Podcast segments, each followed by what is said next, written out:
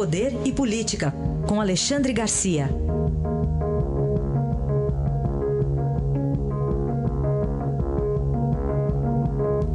Bom dia, Alexandre. Bom dia, Carolina. Vamos falar sobre o Temer, que esteve lá em Roraima para tentar reforçar essa ação militar na fronteira venezuelana. Subiu de 100 para 200 o número de homens ali que vão ficar na fronteira. É, em cada pelotão. É. Ou seja, o, o pelotão está virando uma companhia bem reforçada. Né? Uh, nesses pelotões de fronteira especializados na Amazônia. Mas não é só essa a, a, a demanda de militares, é também as forças uh, do Exército, Marinha Aeronáutica ligadas à área médica. Né? Querem montar um hospital de campanha, ou seja, um hospital de emergência, como se estivesse numa guerra, para atender aos, às pessoas subnutridas, doentes, desesperadas, que fogem do regime bolivariano e entram no Brasil. Só em Boa Vista, já mais de 10% da população é composta de venezuelanos. Né? Inclusive, houve esse incidente aí com um guianense que tocou fogo no, no, numa casa que abrigava venezuelanos, acabou queimando muita gente, até uma criança. Né? É, é, ele já está preso, aliás, né? E sem contar com aqueles que foram expulsos, convém relembrar, eu já falei nisso ontem, aquele ato do Supremo né? mostrando que está longe da realidade nesse, nessa é, situação que criou a reserva Raposa Serra do Sol e expulsou os brasileiros que estavam lá dentro produzindo comida né, em simbiose com os índios. Foram expulsos índios que acham que isso foi um crime, porque índias casadas com, com é, pessoas de outras origens, de outras etnias, né, com gaúchos, por exemplo, que estavam lá plantando arroz, todos foram expulsos, mano militare, né, pela Polícia Federal, como se fossem uh, os turcos agredindo aquelas etnias, foi uma coisa terrível, né, por ordem do Supremo. Uh, o, o, ministro relator, o ministro poeta Aires Brito, né, uh, enfim, é bom a gente lembrar disso, porque é uma mancha neste país, né, de criar uma reserva na, na, fronteira difícil com a Venezuela. Pois bem, além disso, além de duplicar o, o, o efetivo militar, e instalar insta, eh, hospitais de campanha eh, eh, para dar apoio de saúde, vai ser feita também, pelo menos o presidente prometeu, um sistema de triagem, porque Boa Vista está superlotada, como se sabe, Pacaraima também, que é o município mais próximo da fronteira, na fronteira com a Venezuela. Então, fazer uma triagem por qualificação profissional dessas pessoas que estão chegando. Eu ouvi entrevista de uma professora, tem muita gente com, com nível superior, tem, tem profissionais especializados em construção civil. Né? Então, fazer uma, um, uma triagem de acordo com a demanda profissional, eu sei que é complicado, eu não sei como o governo vai resolver essa, quando ainda está com 11% de, de, de desemprego na população ativa. Né?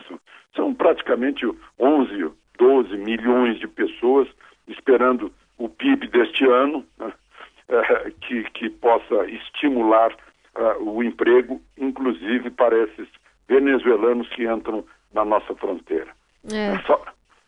Sim, Carolina. Não, não, é, eu ia citar até a, a fala da, da governadora de Roraima, Sueli Campos, que acabou reforçando é, essa necessidade da segurança na fronteira com a Venezuela, até por conta é, do crime organizado que tem aproveitado da vulnerabilidade dos venezuelanos para fazê-los transportar drogas, ah, armas para o Brasil. Vamos ouvir um trechinho. Nós já havíamos há muito tempo solicitado que o governo federal tivesse uma posição e viesse assumir de fato que é a questão migratória, que é, é da, do governo federal.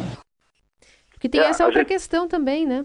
É, a gente não pode esquecer que, que o regime bolivariano criou milícias. Uhum. E essas milícias estão bem armadas, há armas em abundante, fuzis em abundância.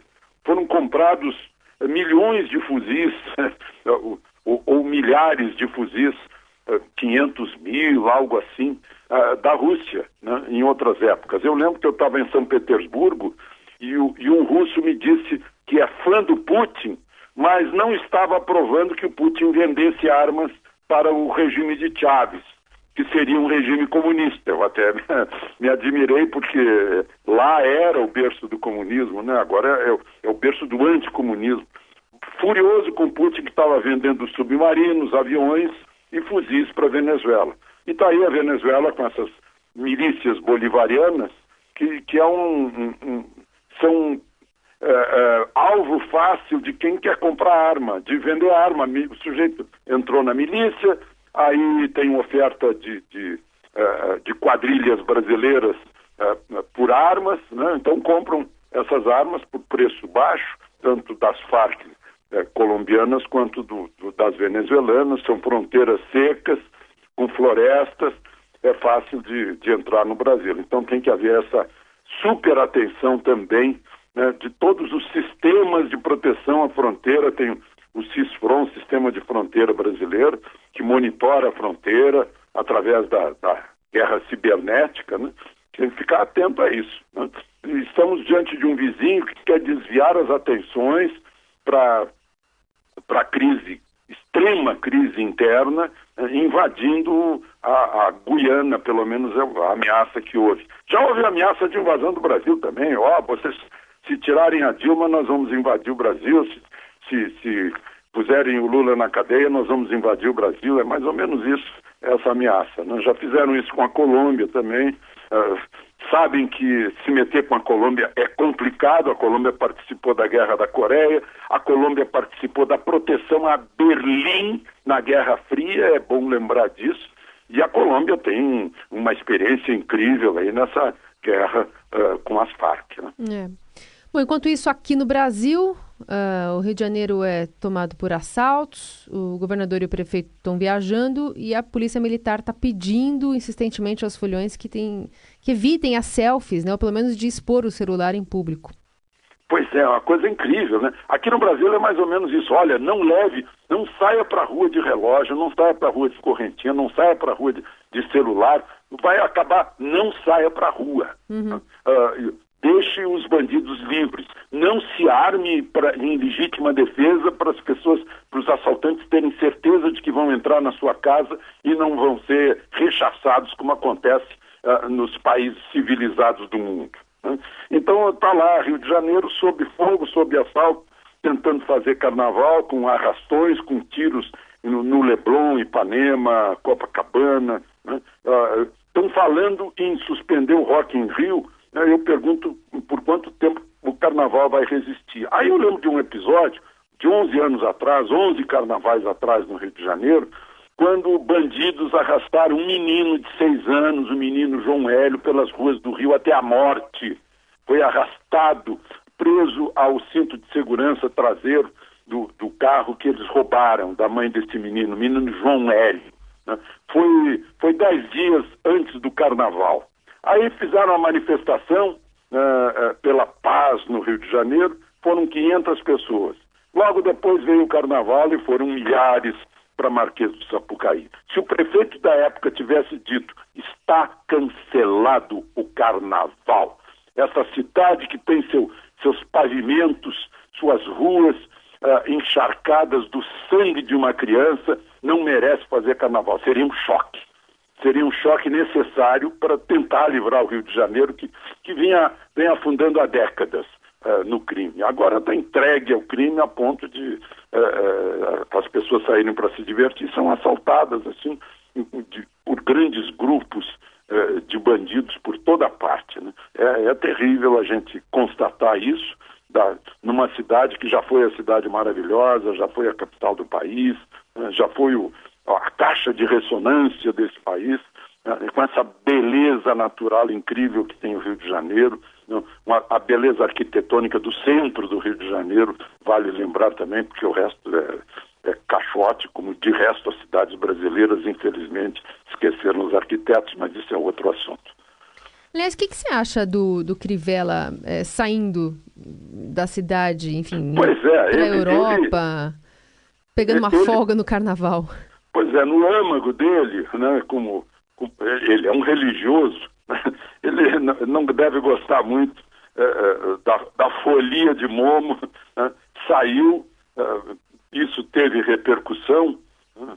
Ele, ele ir embora para para a Europa num, num, momento desse, pegou mal. Pegou mal é. para ele, né? principalmente lá no Rio de Janeiro, em que as pessoas se dividem entre times de futebol e, e escolas de samba né? e praia, então uma coisa assim muito muito lúdica, uma cidade muito lúdica e ele foi, foi buscar a seriedade do inverno europeu.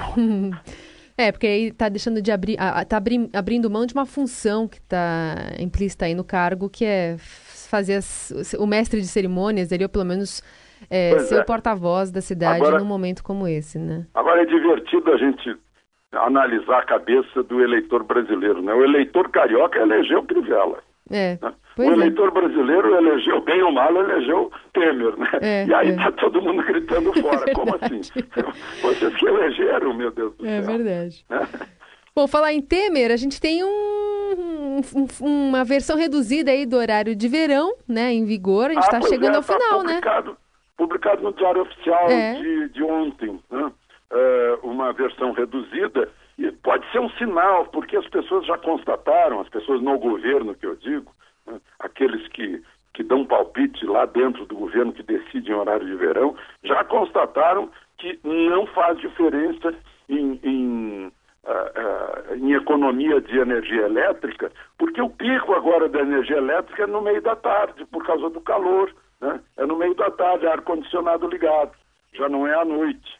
Então, é, esse horário de verão talvez nem se justifique mais. Só que o decreto de ontem é, estabelece que, em vez de ser 15 de outubro, neste ano vai começar em 4 de novembro, para livrar o segundo turno da eleição, que vai ser dia 28 de outubro. Uhum. Então vai ser um pouquinho mais curto, mas talvez seja um bom sinal para nós que levantamos de madrugada, uhum. saímos de casa na escuridão, né? E que somos vítimas desse horário de verão. Até, quem, quem levanta tarde para ir para a praia, depois quer tomar o, o, a, a, cervejinha no, no, fim do dia, aí dá, o, o, horário de verão é ótimo. Agora, para quem trabalha cedo, estuda, né, tem que ir para a escola, muitas vezes escolas distantes, no meio rural, esse horário de verão é terrível. É verdade. Alexandre Garcia volta amanhã a falar não só mais comigo, mas com Raíssen Abac, que também volta da folga. Então, a... até amanhã. Até amanhã.